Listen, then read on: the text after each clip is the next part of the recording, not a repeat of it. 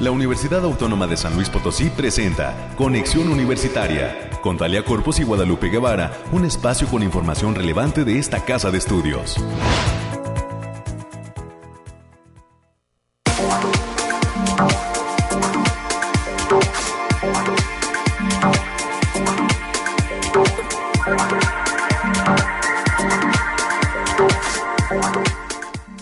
Buenos días a todas las personas que se encuentran ya en la sintonía de Conexión Universitaria. Gracias por acompañarnos esta mañana. Es jueves 7 de abril del año 2022. Ya huele a fin de semana, ¿verdad? Y con ello también para eh, pues algunas personas afortunadas este periodo vacacional de Semana Santa. Gracias por estar en la sintonía de Conexión Universitaria. Saludos especialmente a quienes nos están acompañando a través de la señal del 88.5 de FM, del 1190 de amplitud modulada en la ciudad de San Luis Potosí capital y el 91.9 FM que tiene cobertura en Matehuala, así como en algunos otros municipios del altiplano potosino. Por favor, quédense con nosotros hasta las 10 de la mañana. Ya estamos preparados, todo un equipo de profesionales, para llevarle a usted la información importante de lo que acontece dentro de nuestra institución. Y eh, pues antes de entrar de lleno con estos temas, me gustaría compartirle también que el día de hoy estamos celebrando el Día Mundial de la Salud 2022 bajo el lema Nuestro planeta, nuestra salud. En esta ocasión, la Organización Mundial de la Salud nos pide dirigir la atención a la interconexión entre el planeta y nuestra salud. Así es que a lo largo de este día se han lanzado y se estarán lanzando mensajes para instar a las personas, las comunidades, los gobiernos y las organizaciones de todo el mundo a compartir, compartir sus historias sobre las medidas que están adoptando para proteger a nuestro planeta y a nuestra salud. Esto a través de las redes sociales y bajo el hashtag Un futuro más saludable. Esto, eh, bueno, pues es parte de las eh, conmemoraciones y de las efemérides mundiales en, en este año en curso. Nuestro planeta, nuestra salud, el lema del Día Mundial de la Salud 2022. Em, son ya las 9 de la mañana con cuatro minutos y le comparto lo que hemos preparado para esta ocasión respecto a los diferentes invitados que nos estarán acompañando en el programa de hoy. A las 9.20 de la mañana tendremos la oportunidad de platicar con la estudiante Karen Marián Saucedo Castro. Ella es vicepresidenta de la Federación Universitaria Potosina y nos va a compartir cuáles son los acuerdos y compromisos que se han eh, logrado establecer con autoridades estatales en tema de seguridad, un aspecto muy relevante para la comunidad que representa para nuestras alumnas y alumnos de esta casa de estudios que particularmente hablando eh, pues de la zona de la ciudad de San Luis Potosí capital han eh, pues hecho notar la necesidad de eh, que se refuerce este capítulo para poder asistir a clases con pues menos riesgos, ¿no? Así es que tendremos los detalles de la reunión que se realizó hace un par de días y también a las 9.30 de la mañana conversaremos con la licenciada Beatriz Araceli Moreno Sánchez, es integrante de la Dirección Institucional de Gestión de Calidad y nos hablará sobre las certificaciones de calidad otorgadas a la Universidad Autónoma de San Luis Potosí.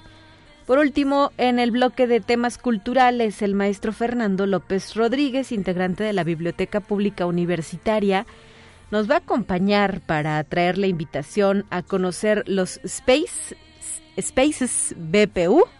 Esta es una herramienta eh, que está disponible a través y específicamente para las personas que utilizan una cuenta de Twitter. Así es que nos va a invitar a los tuiteros que nos estén escuchando a que se sumen a estos espacios de la Biblioteca Pública Universitaria. Esto y las secciones de siempre, las que usted ya conoce, reporte del clima, las noticias de COVID-19 con em, eh, Noemí Vázquez, los temas relacionados con eh, la Universidad Autónoma de San Luis Potosí, a través del reporte que nos ofrece siempre mi compañera América eh, Reyes y por supuesto también los temas nacionales así como las eh, cuestiones relacionadas con el mundo de la ciencia. Le recuerdo que tenemos líneas de enlace y comunicación directas a esta cabina de conexión universitaria. Usted nos puede llamar a través del 444-826-1347 o 48. Son los números directos a nuestra transmisión. Dele lata al productor, ¿verdad? Al ingeniero Efraín Ochoa. También hoy en los controles técnicos nos acompaña Anabel y saludos a Ángel, que también es parte de este cuerpo técnico que como siempre pues nos apoya para poder llevar a cabo este ejercicio de comunicación. Oiga, hay un anuncio importante de la Secretaría de Seguridad y Protección Ciudadana de San Luis Potosí, ya que por las grabaciones de una bioserie están cerradas las calles de Madero entre Aldama y Díaz de León y la calle de Díaz de León de Madero a Carranza. Así es que está pidiendo tomar precauciones y tomar como ruta alterna la calle de Iturbide. Esto en el centro histórico de la ciudad de San Luis Potosí. Ya la prensa local nos ha reportado en diversos momentos pues cómo transcurre la grabación de esta bioserie alrededor de la vida de la gran actriz María Félix, ¿no? Es el tema en esta ocasión y eh, pues han eh, tenido diversas locaciones justamente aquí en el centro histórico de la ciudad capital. 9 de la mañana con 8 minutos. Vamos a iniciar.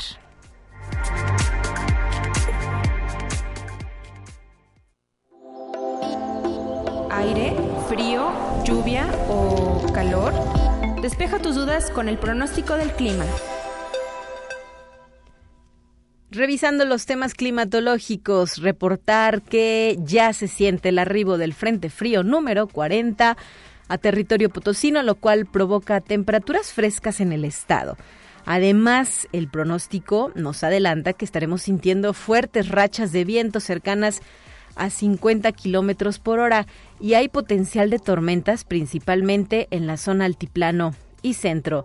Por regiones, el día de hoy, zona altiplano tiene pronosticada una máxima de 25, una, una mínima de 9 grados centígrados y la probabilidad de lluvias y tormentas puntuales por la tarde. La zona centro en la que se encuentra nuestra ciudad capital alcanzará una máxima de 22 y una mínima de 11 grados centígrados. Y también se asoma esta probabilidad de lluvias y tormentas puntuales por la tarde. Para la zona media, el día de hoy pues refresca y es agradable cuando alcancen una máxima de 25, una mínima de 15 grados centígrados Mientras que la zona huasteca también, este frente frío número 40 le da un respiro, ¿no? Después de estas temperaturas de hasta 45 grados centígrados en días anteriores. Hoy el pronóstico indica que alcanzarán una máxima de 32 y una mínima de 21 grados centígrados y la probabilidad de lluvias puntuales en sierras. Esta es la información del clima. Hay que mantenernos pendientes, pues, de estos datos. 9 de la mañana ya con 9 minutos. Continuamos.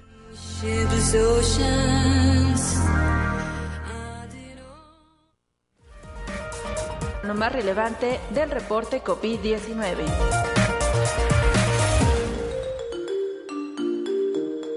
Hola, ¿qué tal? Muy buenos días. Le hablan a mi Vázquez. Espero se encuentre muy bien el día de hoy.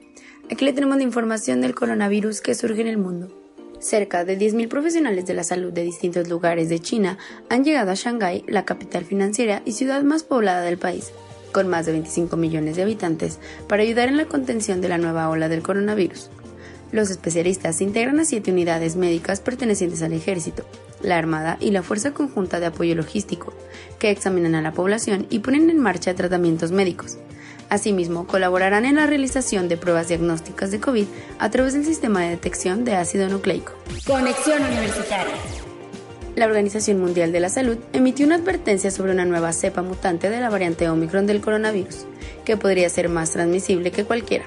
Se trata de la variante recombinante XE, un híbrido mutante de las dos subvariantes BA.1 y BA.2 de Omicron.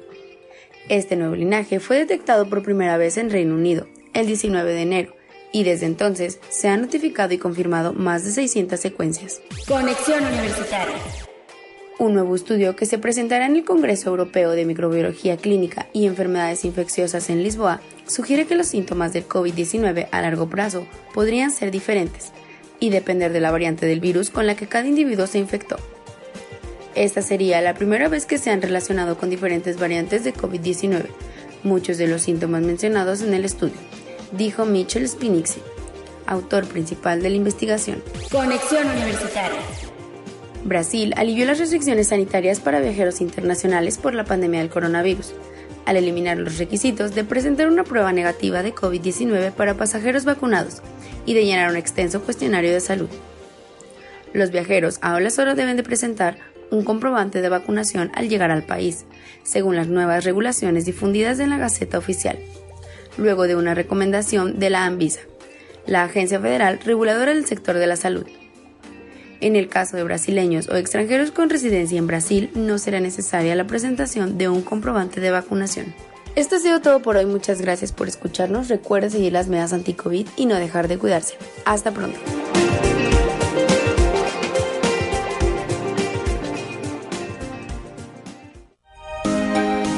Escucha un resumen de Noticias Universitarias. Vamos a los temas universitarios, para lo cual ya se encuentra en cabina la licenciada América Reyes, que nos va a ofrecer un reporte muy puntual de lo que está sucediendo dentro de nuestra casa de estudios. Hay buenas noticias, América. ¿Cómo estás? Buenos días. Así es, muy buenos días, Talia, para ti, para quienes nos sintonizan a través de las diferentes frecuencias. Saludos a nuestros compañeros allá en el campus de Matehuala. Y también, este, eh, antes de iniciar con las notas universitarias, hacer eh, énfasis para los chicos que van a, que deseen ingresar a esta casa de estudios a cursar cualquiera de las 100 carreras, a que durante el periodo vacacional va a estar abierta la plataforma y no lo dejen hasta el último. La página es https dos puntos diagonal diagonal aspirantes.uaslp .mx es un es una página muy muy muy amigable este los va llevando casi de la manita y nada más hay que este escanear sus documentos anexar eh, principalmente este su la, la constancia la constancia de, de, estudios de preparatoria, la CURP, acta de nacimiento, comprobante de domicilio y por favor una fotografía. Tómense una fotografía ahí con su celular y le agregan. sí, no, no vayan a subir la del La del perrito, la de la primera comunión. No, jóvenes, esto es serio. Hay que subir una foto tipo credencial, tipo la del INE o la del pasaporte, ¿no? Donde sea muy claro su rostro, porque como bien lo referías ayer, esta imagen pues va a imprimirse en su pase en el, con el cual pues se va a acreditar que van a presentar su examen de admisión. Y sí hay que reiterar esta invitación, este llamado para nuestras y nuestros aspirantes a que inicien ya su proceso de admisión para cualquiera de las carreras que se ofrecen dentro de la universidad en cualquiera de los campus. Si usted vive en Matehuala, pero quiere estudiar hipotéticamente en Ciudad Valles, puede y tiene que hacer este trámite vía virtual. No es necesario trasladarse hasta Valles o venir a la ciudad capital. Todo es a través de aspirantes.com uaslp.mx y América, como lo decías, no se va a cerrar el portal, va a estar abierto.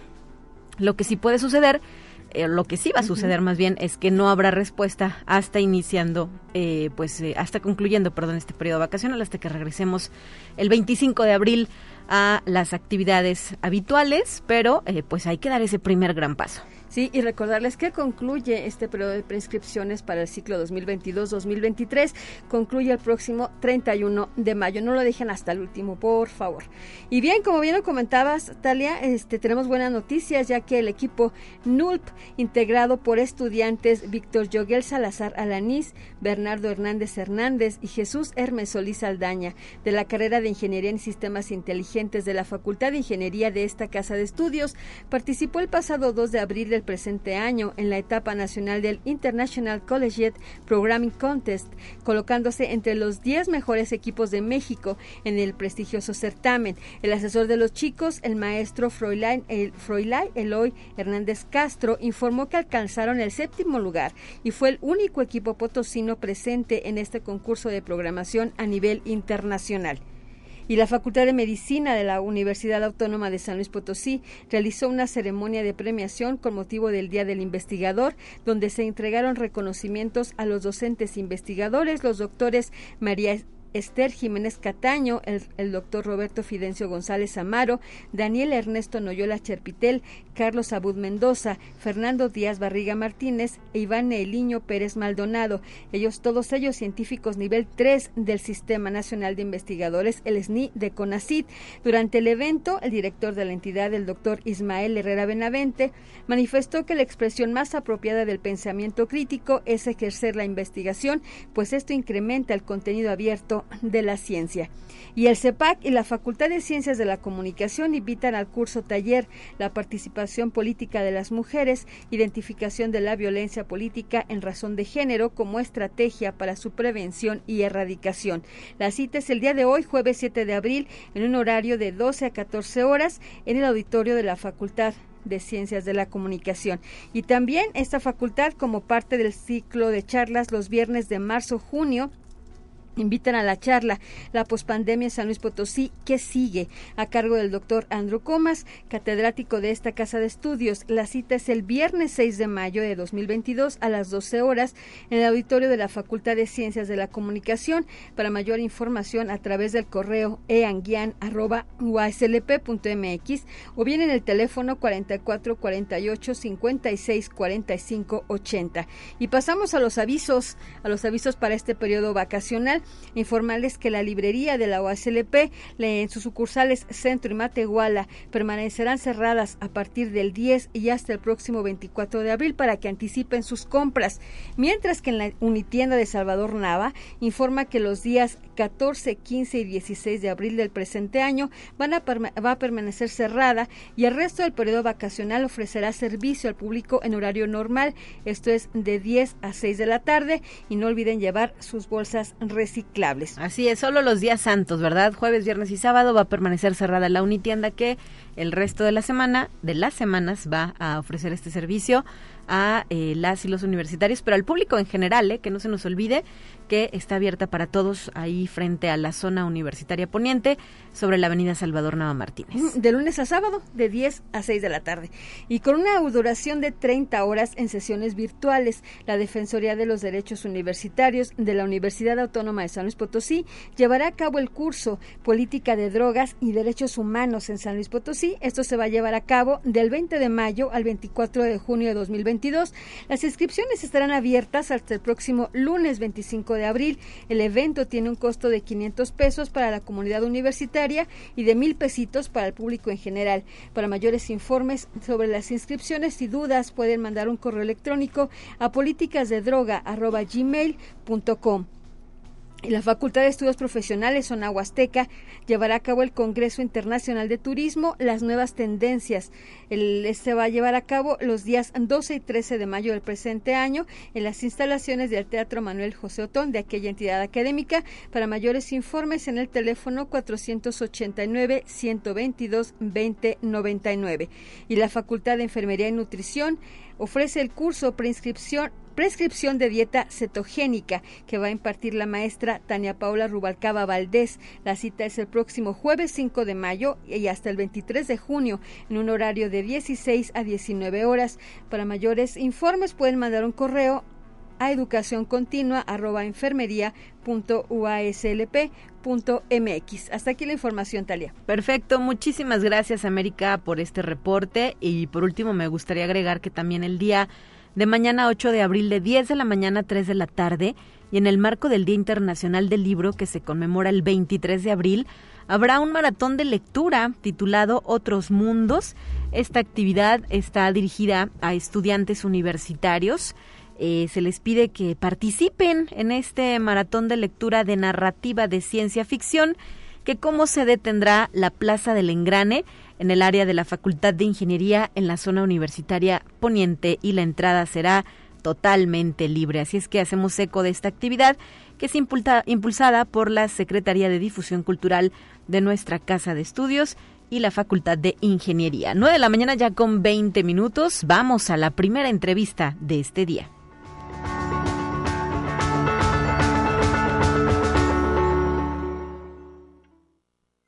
Presentamos la entrevista del día. En la línea telefónica ya se encuentra la estudiante Karen Marian Saucedo Castro, quien es vicepresidenta de la Federación Universitaria Potosina y a quien le agradezco esta posibilidad de comunicación con el público y la audiencia de Conexión Universitaria. ¿Cómo estás, Marian? Bienvenida, buenos días. Hola, muy buenos días. Estoy muy contenta de poder platicar un poquito acerca de estos temas tan importantes como es la seguridad. Así es es el eh, tema sobre el cual estaremos conversando, los acuerdos y compromisos que lograron establecer ustedes, un grupo no solo de estudiantes, sino también de em, eh, docentes, de investigadoras y maestras de nuestra institución de la Universidad Autónoma de San Luis Potosí, de diversas facultades, que eh, sostuvieron una reunión esta misma semana con autoridades estatales y municipales para identificar cómo se puede prevenir y fortalecer este importante renglón como lo es el de la seguridad. Platícanos, Marian Saucedo, qué pasó ahí, este, cómo les fue y sobre todo, pues cómo han venido presentándose el desarrollo de estas estrategias en estos días. Sí, claro que sí, pues nosotros como representantes estudiantiles lo primero que hicimos fue encontrar cinco problemáticas eh, principales eh, de las que se derivan pues ya muchísimo más cosas. La primera son los botones de pánico que están en este momento inactivos, que es tan importante que los estudiantes los tengan ubicados, que se les dé un correcto funcionamiento y que además tengan una ubicación correcta. Para nosotros lo primordial es que estén en lugares accesibles para que los estudiantes puedan acceder a ellos en caso de ser necesarios.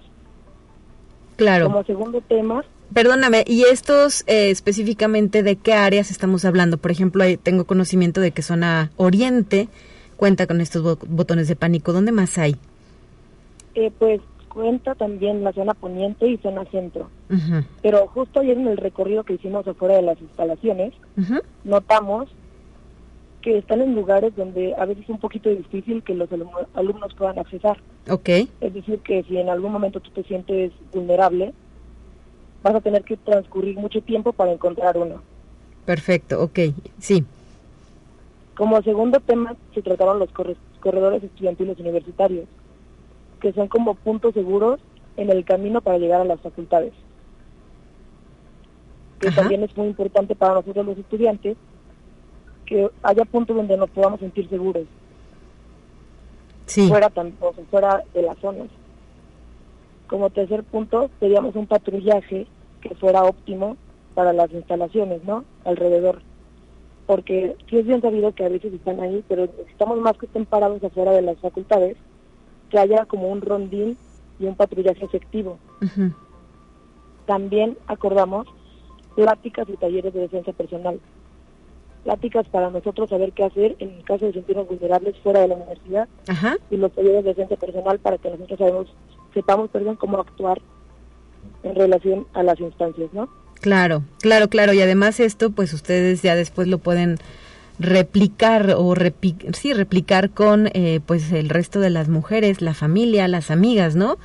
Eh, justo para poder ir, ir impulsando este sentido del autocuidado. Sí, pues justo lo que se planea es que se, den las pláticas a personas estratégicas y que esas, personas estratégicas puedan ser replicadores. Muy bien. Eh, ¿Qué va a pasar? Eh, ¿Qué otros acuerdos se tomaron al interior de la institución? Porque también nos toca participar, eh, pues eh, justo en esta búsqueda de entornos seguros para la comunidad universitaria. ¿A nosotros qué nos va a tocar hacer, Marian? A nosotros nos va a tocar aprender, ser un poquito más consciente de lo que está sucediendo y no tomar esto como un juego. Si se activan los botones de pánico, nosotros tenemos que tener una cultura de empatía y de saber para qué funcionan. Que no, no intentemos jugar con ellos, sobre todo cuidarlos, porque son para nosotros. También pues eh, ser muy conscientes en, en el aspecto de que nosotros tenemos que también poder ayudar a otras personas. Que si otras personas se sienten vulnerables, nosotros también podemos ayudar a que dejen de sentirse. Y justo así, eh, Gobernación nos, comentaba que iban a tratar de gestionar silbatos para entregar a las universitarias. Muy bien. En eh, caso de que tengan alguna situación fuera de las facultades. Y eh, pues eh, hay también esta posibilidad de crear organismos, ¿no? Al interior de las propias facultades para que también se involucren en los temas de seguridad. Sí, justo así comentábamos el hecho de que necesitábamos comités de seguridad que fueran dentro de las facultades, pero con personas tanto externas como internas, para coordinarnos y que funcione correctamente. ¿Y por quiénes quedarían integradas estas comisiones? Se plantea que sean tanto como alumnos, maestros, administrativos, personal de seguridad universitaria y personal de seguridad externa. Muy bien. Eh, ¿Y habrá reuniones de manera regular con las autoridades estatales y municipales, Marian? Sí, justo para darle un seguimiento, planeamos que haya reuniones, eh, si, no, si no es posible cada semana, cada dos semanas, para ver el seguimiento que se le está dando a las propuestas. Perfecto. ¿Y cómo se sienten? ¿Qué comentarios tuviste de parte de las personas que asistieron, eh, pues tras haber realizado esta reunión y los compromisos a los que se llegaron? Pues de hecho hubo una muy buena respuesta, se nota que está que estamos queriendo hacer algo, que nos preocupa la situación y, y que sobre todo podemos cambiarla, podemos hacer que se, que se haga algo al respecto. Creo que creo que la respuesta ha sido muy buena y muy favorable tanto para los estudiantes como para las autoridades, que también sepa que se va a trabajar de la mano. Bueno, y pues también hay que estar atentos a um, estos mensajes que luego circulan a través de redes sociales, ¿no? Como lo puede ser el caso del WhatsApp. Hay que tratar de validar la información que compartimos. Sabemos que sí estamos en un momento complicado en temas de seguridad, pero eh, pues tampoco hay que, caer en la paranoia o eh, creer todo lo que circula a través de redes sociales. No siempre se trata de alertas verdaderas. Hay que tener cierto criterio para poder identificar que sí y que no. Sí, pues de hecho, justo ahora tenemos un contacto este, de red de apoyo con seguridad estatal para que nosotros preguntemos si es verídica la información que se está dando y que ellos sean capaces de respondernos inmediatamente para saber si es verdad o no es verdad lo que se está diciendo y nosotros poder informar a la comunidad universitaria si es verdad o no. Excelente, porque pues en los últimos días, en las últimas semanas se ha hablado por ejemplo, y particularmente eh, pues de, los, de las afectaciones a mujeres, ¿no? Eh, que es uno de los temas que hoy nos preocupa y ocupa. Pero eh, pues siempre hay que tener las antenas bien listas, bien puestas para saber que sí es verdad y pues evitar replicar esos mensajes que solo crean confusión y caos. Sí, claro, básicamente nosotros somos como un instrumento de apoyo para, para informar correctamente lo que sucede. Pues muchísimas gracias, Karen Marian Saucedo Castro, vicepresidenta de la Federación Universitaria Potosina, por habernos compartido estos eh, temas y asuntos importantes para la comunidad y seguiremos atentos a lo que suceda para, en el caso de que sea necesario, pues replicar justamente estos mensajes. Sí, muchísimas gracias. Es importante mencionar que el día de hoy va a haber un recorrido en zona centro para ubicar las zonas vulnerables. ¿A qué hora va a ser el recorrido, Karen? El recorrido será a las 8 de la noche, de 20 horas. ¿Y mañana habrá otro más? Sí, mañana es en zona oriente a las 9 de la mañana. Y ya se efectuó uno en zona poniente el día de ayer a las 20 horas igual. Sí, lo pudimos apreciar a través de las redes sociales. Gracias por tu información, que tengas un excelente día, saludos. Muchísimas gracias, adiós. 9 con 29, tiempo de ir a una pausa y ya regresamos con más.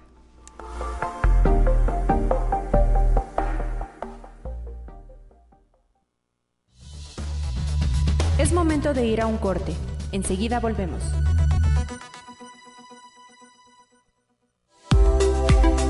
Continuamos en conexión. Volvemos con más temas. Te presentamos la entrevista del día. Y ahora en la línea telefónica agradezco que se encuentre la licenciada Beatriz Araceli Moreno Sánchez, integrante de la Dirección Institucional de Gestión de Calidad de nuestra Casa de Estudios. Muy buenos días, bienvenida licenciada. ¿Qué tal? Buenos días, Talia. Un gusto saludarte. Igualmente, hoy justo para hablar acerca de las certificaciones de calidad que han sido otorgadas a esta Universidad Autónoma de San Luis Potosí, ¿qué podemos señalar al respecto, licenciada? Fíjate, eh, Talio, que en esta ocasión, en febrero, nosotros obtuvimos la recertificación al sistema de, calidad por parte del organismo certificador, el Instituto Mexicano de Normalización y Acreditación. Con esta certificación, la institución inicia su séptimo ciclo de certificación en sistemas de calidad eh, basados en la norma ISO 9001, que es un estándar internacional. Esta certificación tiene una validez de tres años en la cual eh, cada año o semestralmente el organismo certificador viene a evaluar que los procesos que están dentro del sistema de calidad cumplan con los requisitos establecidos por esta norma internacional. En este sentido, bueno, para mí eh, es un gusto poder platicarte porque me ha tocado ver la evolución que ha tenido el sistema de calidad desde que yo me incorporé a laborar en, esta institución ya que eh, la primera certificación que obtiene la universidad fue en el, en el año 2003, donde nada más eh, teníamos certificados eh, procesos de la División de Finanzas y de la División de Desarrollo Humano. Era un, un, total de cuatro procesos los que teníamos certificados. De ahí ha ido evolucionando constantemente el sistema de calidad. En el año 2005 la División de Servicios Escolares y Estudiantiles, que en ese momento así se denominaba, logra su certificación también para sus procesos, pero de manera independiente. Entonces no fue hasta en el año 2007 que nace la certificación ya para todo el sistema de calidad integral de la institución. Aún y cuando en este año, en 2007, eh, la directriz era la certificación de procesos administrativos, pues aquí logramos sumar alrededor de 21 procesos en siete dependencias administrativas. Sin embargo, digamos que la misma dinámica de la institución en cómo se ha ido pues moviendo por cómo lo demanda el entorno, en el año 2013 se logra hacer una reingeniería al sistema de calidad, donde ya participan procesos de las entidades académicas y donde efectivamente la orientación que se le da al sistema de calidad es en función a la formación de estudiantes y en relación a las funciones sustantivas que tiene la, institución, ¿no? Inicialmente nos basábamos nada más en los servicios que ofrecía cada uno de los procesos eh, que estaban certificados, pero no teníamos, digamos, una directriz directa en cómo estos procesos colaboraban a que la institución pudiera eh, o, estos procesos pudieran contribuir a que la institución cumpliera sus metas, ¿no? En relación a las funciones sustantivas.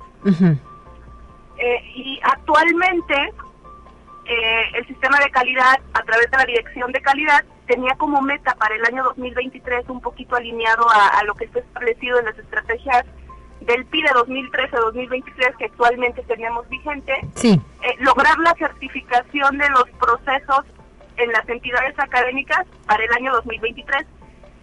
esta, esta meta logramos realizarla en febrero de este año. Entonces, digamos que actualmente el sistema de calidad eh, empieza a tener una directriz ya completamente institucional al contar con la certificación de los 21 procesos de control escolar que están dentro de las entidades académicas. Eh, este proceso de gestión de escolar donde participan todas las entidades académicas, nosotros lo denominamos el proceso sustantivo. Pero tenemos eh, otros macroprocesos adjetivos que nos apoyan al desarrollo y formación de desarrollo y formación integral del estudiante en el que actualmente eh, tenemos certificados 16 procesos y entran igual eh, procesos como los laboratorios de las entidades académicas, del sistema de bibliotecas, la división de servicios estudiantiles con su proceso de seguro facultativo, de deportes, del centro de salud. Eh, actualmente en este, en este bloque de procesos contamos con 16 y en lo que es la gestión administrativa, pues eh, se suman seis procesos centrales que son los que dan soporte a todos los procesos adicionales ¿no? que consta el sistema de calidad. Actualmente la institución cuenta con 47 procesos certificados en las 21 entidades académicas y 10 dependencias de gestión este año, Talia, eh, se logra certificar, como te comentaba ya el total de las entidades, sin embargo nada más nos restaba incorporar seis entidades académicas y se sumaron también centros de investigación como lo es eh, la NINFE, que es un instituto, de investigación que depende del Instituto de Física, y el Centro de Biociencias. Adicional a ello, pues bueno, este año nosotros tenemos el compromiso y estamos trabajando con la incorporación de los procesos de la Contraloría General, procesos de la Defensoría de los Derechos Universitarios de Secretaría Académica, eh, y de procesos adicionales de entidades que ya están eh, certificadas actualmente. No sé qué más gusto que te comente, eh, Talia. A mí esta, este tema la verdad es que me, te apasiona, ¿verdad? sí, lo, podemos apreciar, Beatriz Araceli Moreno Sánchez. Eh, eh, platícanos, ¿cuál es la relevancia de este tipo de acreditaciones, certificaciones de calidad? ¿Por qué es importante contar con ellas eh, y además, pues estarlas actualizando? Mira, la importancia es que nosotros con esto garantizamos a nuestros estudiantes o cualquier usuario de nuestros servicios que estamos ofreciendo un servicio de calidad con base en los requisitos que estamos comprometidos a ofrecerle, tanto lo que él nos solicita como la lo que la institución se compromete a brindarle, ¿no? Es una forma de estar midiendo y monitoreando que estamos cumpliendo con esta con estos requisitos y con este servicio de calidad. Adicional a ello hay eh, eh, ciertos programas académicos, por así llamarlo, que tienen eh, reconocimiento con su doble titulación, sí. donde para que sea válido en el extranjero les piden también la certificación ISO 9001, entonces también esta parte es relevante eh, para poder nosotros brindarles a los alumnos pues que puedan tener este este reconocimiento de la doble titulación. Perfecto. Bueno, pues el año recién eh, va transcurriendo, ¿no? Llevamos ya tres meses transcurridos de este 2022 y me imagino que viene mucho trabajo para ustedes todavía. Bastante, tenemos mucho movimiento en este, este año, por lo que te comento que vamos a empezar a incorporar eh, procesos eh, centrales muy estratégicos, donde eh, comentar que el sistema de calidad pues es un es una herramienta, un apoyo que lo que lo que estamos buscando es facilitar que las entidades académicas y estos procesos centrales también a través de la administración central podamos cumplir con estos objetivos y estas metas, facilitando la manera en obtener esos resultados, ¿no? Eh, somos ese elemento como facilitador para que ellos puedan eh, dar el resultado que buscan. Perfecto, muy bien. Bueno, pues ahí está eh, parte de la labor que ustedes llevan a cabo y todo ello además pues eh, con el compromiso no de las personas involucradas que son me imagino muchísimas en cada uno de estos procesos de certificación en referencia a las dependencias a las áreas universitarias que participan. Exacto. Tenemos alrededor de perdón de 750 personas que están participando activamente dentro del sistema de gestión de calidad. Y una de las ventajas que tenemos es que eh, la directriz o la alta dirección, como así lo denominamos dentro del sistema de calidad, pues es el señor rector, ¿no? Y en, en caso de que él no puede estar en una de las reuniones que son las que nos marcan la, la línea de dónde se va a dirigir el sistema de calidad, pues en su representación es el secretario general y todos los directores de las entidades académicas y funcionarios de, de primer nivel son quien conforman la junta directiva de la Administración por la Calidad. Entonces, digamos, con ellos se, se, revisan todos los temas que se van a trabajar dentro del sistema de calidad y que son de interés para la institución.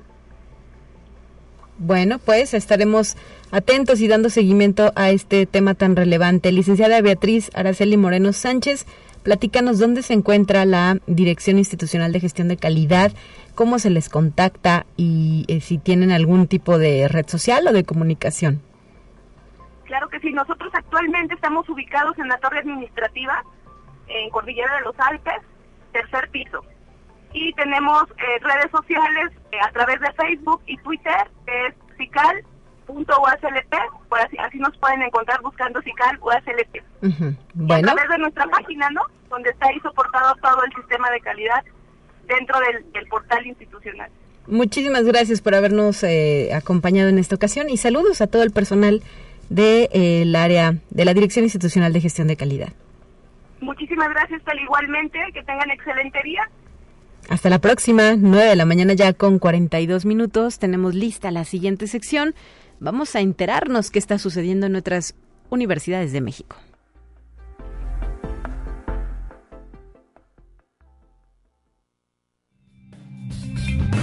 Entérate qué sucede en otras instituciones de educación superior de México. La Universidad Autónoma de Guadalajara y la Universidad Estatal de California en Fresno fortalecieron sus programas de intercambio con la firma de colaboración entre ambas instituciones.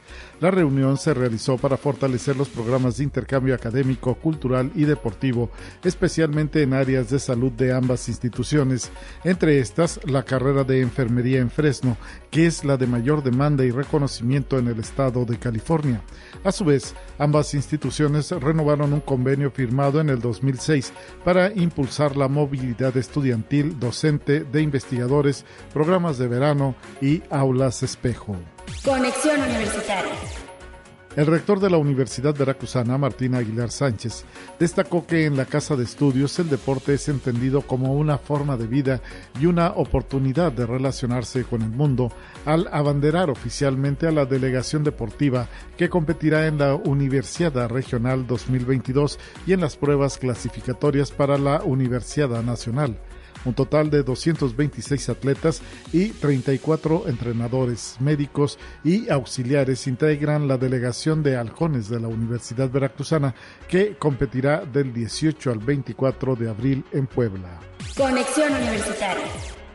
El rector de la Universidad Autónoma de Coahuila, Salvador Hernández Vélez, presentó su más reciente libro, el proceso de construcción social del conocimiento científico, con los comentarios del oficial mayor de la Universidad Autónoma de Coahuila, Luis Gutiérrez Flores, y la subcoordinadora de la Infoteca del Campus Arteaga, Patricia Gabriela González Sánchez.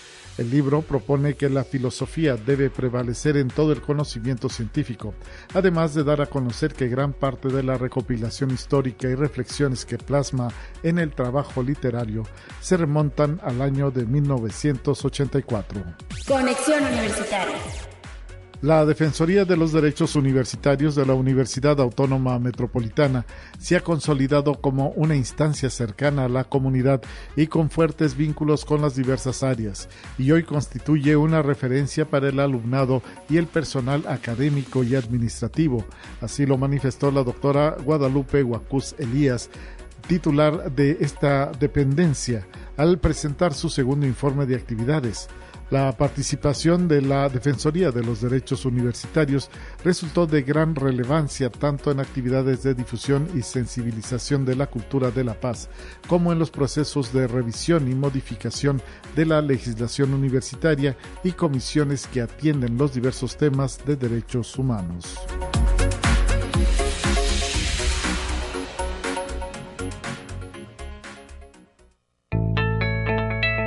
La UNI también es arte y cultura.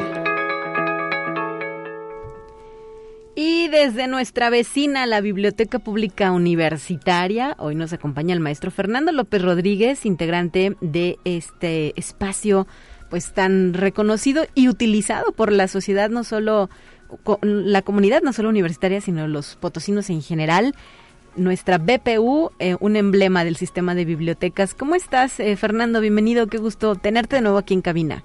Hola, muchas gracias Talia. Para mí es un honor estar aquí en cabina y bueno, también a nombre de la doctora Patricia Ramos y de la licenciada Rita Saldívar, pues un agradecimiento por los espacios que tenemos para difundir nuestras actividades. Así es, em, específicamente esta mañana nos vas a platicar sobre esta pues nueva línea de difusión que ustedes están impulsando a través de redes sociales, específicamente de su cuenta de Twitter de la BPU. Por cierto, ¿Cómo la ubicamos? ¿Cómo se llama en Twitter esta cuenta? Ok, nos pueden localizar en arroba BPU-UACLP. Así nos encuentran y bueno, te platico un poquito. En la Biblioteca Pública Universitaria pues constantemente estamos pensando en crear o implementar nuevos espacios para difundir nuestras actividades. En esta ocasión pues bueno, tuvimos la, la iniciativa de crear los spaces BPU, que bueno, son una herramienta de la red social de Twitter en la cual nos permite eh, interactuar directamente con las personas que son nuestros seguidores y para eso también los invitamos a que nos sigan y que escuchen los, los spaces. Nos van a encontrar ahí, por ejemplo, todos los martes. Bueno, vamos a tener temporadas, entonces ahorita tenemos algunos ya programados de los spaces BPU y bueno, pues ahora sí que los invitamos a que nos sigan y a participar también. ¿Y en qué consiste? ¿Cómo se conecta uno a los spaces? Bueno, mira, primero tienen que seguirnos en la cuenta de, de BPU y después, bueno, es, es una medida que se implementó hace poquito ahí en Twitter. Bueno, una nueva herramienta, podría decirse. Y bueno, cuando nosotros activamos el space de la BPU, que también están programados y se pueden programar desde la cuenta personal de cada persona. Ajá, de cada usuario. De cada usuario, ajá. Entonces, bueno, pues lo que deben hacer es que a la una de la tarde, que es cuando comenzamos a transmitir los spaces, aparece en el inicio de la aplicación. Bueno, también es importante decirles que tiene que ser mediante la aplicación de celular. Por ejemplo, en la web no se puede, en un navegador no se puede. Fíjate que sí se puede. Sí se puede. Sí, déjame ah, decirte que, que, sí se puede ah, escuchar. Pero no sé si sea la aplicación en la PC. No, es en, cualquier, por ejemplo, en Firefox o en eh, Google Chrome, donde tengas Twitter abierto, sí se puede escuchar. Ah, bueno, sí lo estuvimos checando, a lo mejor hay que actualizar nuestros navegadores. A lo mejor.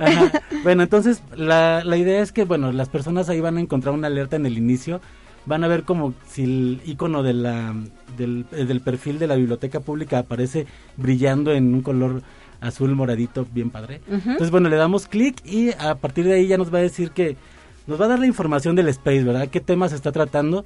Y además, bueno, vamos a darle clic en comenzar a escuchar, eh, comenzamos a escuchar y vamos a, a, participar ahora sí que ya ahí en, el, en la conversación que se tenga en ese día, ¿no? Por ejemplo, nuestra primera, nuestro primer space, invitamos a Damiana Leiva, que es una videoblogger y también promotora de cultura del Estado de Puebla, de la Universidad Benemérita de Puebla. Y bueno, ella fue la que nos estuvo acompañando y hablamos, por ejemplo, el tema que tuvimos fue de lectura y juventud. Entonces ahí ella nos estuvo hablando de los espacios que tiene, de su canal de YouTube y del trabajo que hace para difundir la lectura. Entonces, bueno, ahí ya se pueden conectar y algo bien importante o bien interesante es que los usuarios pueden dar, pueden solicitar la palabra y participar directamente, hacerles preguntas a nuestros invitados y también, bueno, dar sus puntos de vista o expresar su opinión, que es algo bien interesante porque es lo que queremos como retroalimentar los temas que se puedan generar desde la biblioteca. Así es. ¿Y cuándo van a continuar estos spaces? ¿Quién es su siguiente invitado? Bueno, mira, te, comento, tuvimos a Damiana el, 29 de marzo, el pasado, y también estuvo el maestro Sinué Rodríguez de, Servicios Especializados de Información de aquí del Sistema de Bibliotecas. También él nos estuvo hablando de un tema bien interesante que eran las fake news y en las redes sociales y cómo evitarlas. De hecho, hace ratito comentaban algo así sobre las, las, las fake news y bueno, bueno, ahora sigue nuestra próxima invitada. Bueno, recordarles a nuestros radioescuchas que salimos a un periodo vacacional.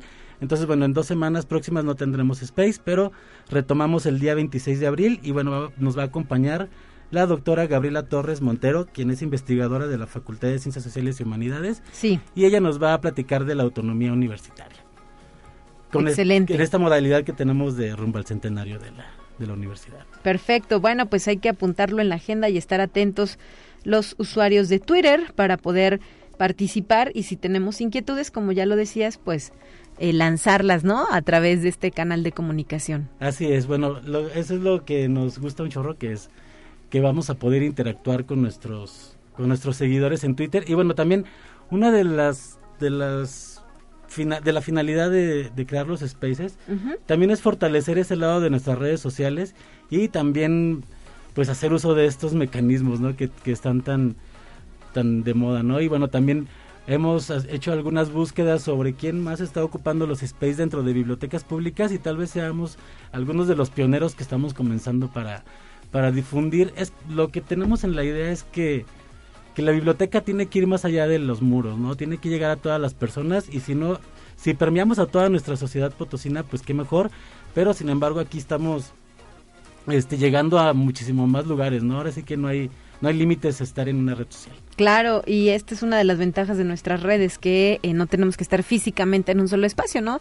Se pueden contactar, por ejemplo, desde México, Argentina, Cuba, eh, no sé, Panamá, donde se encuentren eh, los cibernautas, pueden eh, tener acceso a esta información que ustedes brindan. Em, ¿Cómo les ha ido con el tema de los aspirantes? Platícanos también sobre esto. ¿Cómo ha sido la respuesta de estos chicos que buscan su espacio dentro de la universidad y que asisten a la Biblioteca Pública Universitaria, Fernando? Pues mira, la biblioteca pública universitaria ya es un icono de la sociedad y de, hecho, bueno, algunos de los maestros que, que tienen así chicos apoyándoles en los estudios para prepararse, pues ya saben a dónde mandar a los chicos, ¿no? Entonces, ya afortunadamente hemos visto ya que ha crecido el número de, de asistentes a la biblioteca, los chicos que van a estudiar, y también gracias al apoyo que hemos hecho aquí en difusión para poder hacerles llegar a la información a los, a los aspirantes, ¿no? Y sí, de hecho ya tenemos más más afluencia de chicos. Ahorita vamos a se va a calmar un poquito, pero estamos seguros que regresando de vacaciones va a ser más notoria esta presencia de ya les queda menos tiempo, ¿no? Para pues repasar los temas importantes rumbo al examen de admisión. Así es, entonces los invitamos que no se queden ahí en su casa no se distraigan con una u otra cosa, vénganse a la biblioteca pública. Aquí, aparte que tenemos personal profesional que los vamos a apoyar para encontrar su la información que necesiten. Es más, a lo mejor tienen ahí dificultad para encontrar las guías de estudio, también se las podemos proporcionar. Entonces, bueno, pues ahora sí que no hay pretexto, ¿no? Para, para complementar todos los estudios de acuerdo a los planes que tenemos. Perfecto. ¿Y cuándo es su último día de actividades en la Biblioteca Pública Universitaria, maestro Fernando López? Sería este sábado. de, bueno, les recuerdo el horario, estamos de lunes a sábado, pero bueno, de lunes a viernes de 8 de la mañana a 8 de la noche y los sábados de 8 de la mañana a 5 de la tarde. Entonces, bueno, ya sería este sábado el último día y regresamos el día 25 de abril. de abril, así es. El lunes 25 estaremos de vuelta, ¿no? Después de este periodo vacacional de Semana Santa. Así es, Talia, ¿cómo es? Excelente, pues muchísimas gracias por habernos acompañado en esta ocasión. Muchos saludos a todo el personal de la BPU, que dónde se encuentra para la gente que no la conoce aún, que no la ha visitado, dónde están ubicados y recuérdanos sus redes sociales. Mira, estamos ubicados en la calle de Damián Carmona, esquina con Arista.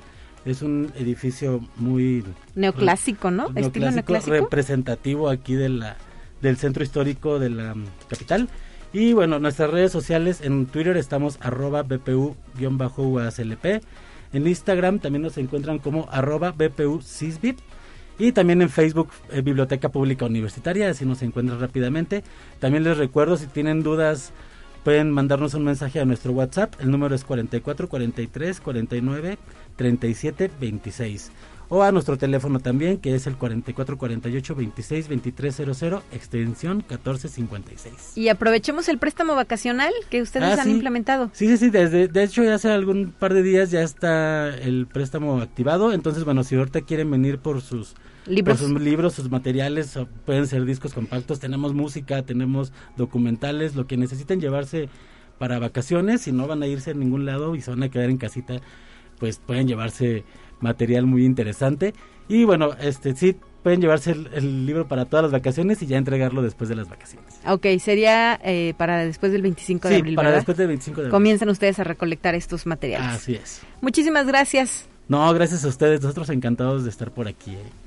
Perfecto, gracias y hasta la próxima 9 con 55. Soy Talia Corpus y me despido de este espacio de noticias agradeciéndole el favor de su atención y reiterando la invitación para que Mañana en punto a las 9 de la mañana acompañe a Guadalupe Guevara, quien estará al frente de la conducción. Nos vamos con los temas de ciencia.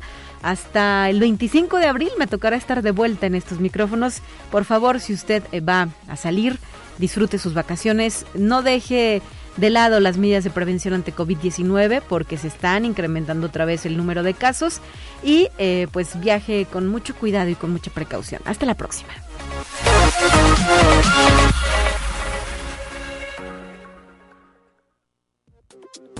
Así avanza la ciencia en el mundo. Descubre investigaciones y hallazgos que hoy son noticia.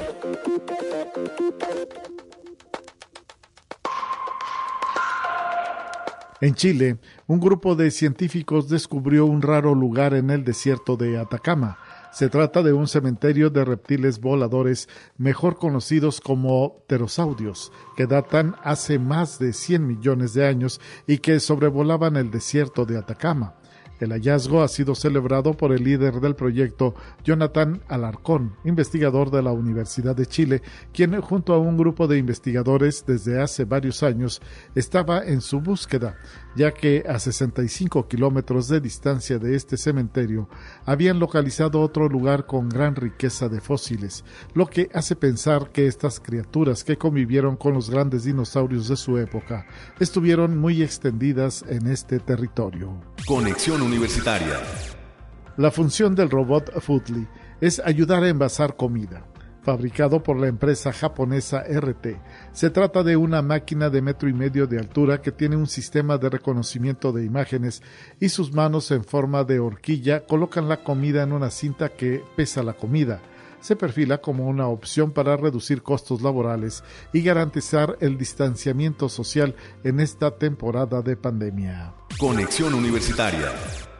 General Motors y Honda anunciaron que unen esfuerzos para fabricar vehículos eléctricos de alrededor de 30 mil dólares. Su objetivo es vender millones de autos eléctricos de bajo costo.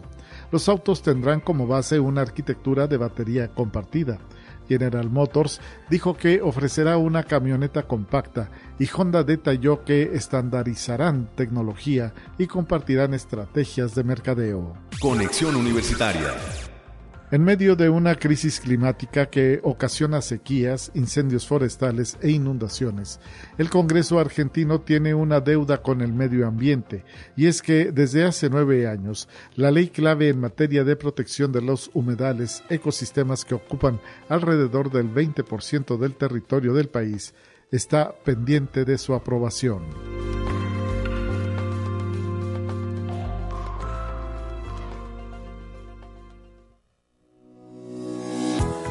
La Universidad Autónoma de San Luis Potosí presentó Conexión Universitaria con Talia Corpus y Guadalupe Guevara.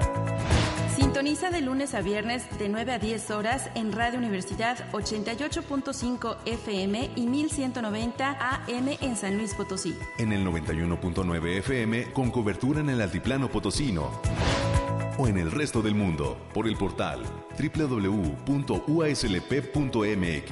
y la app UASLP de descarga gratuita.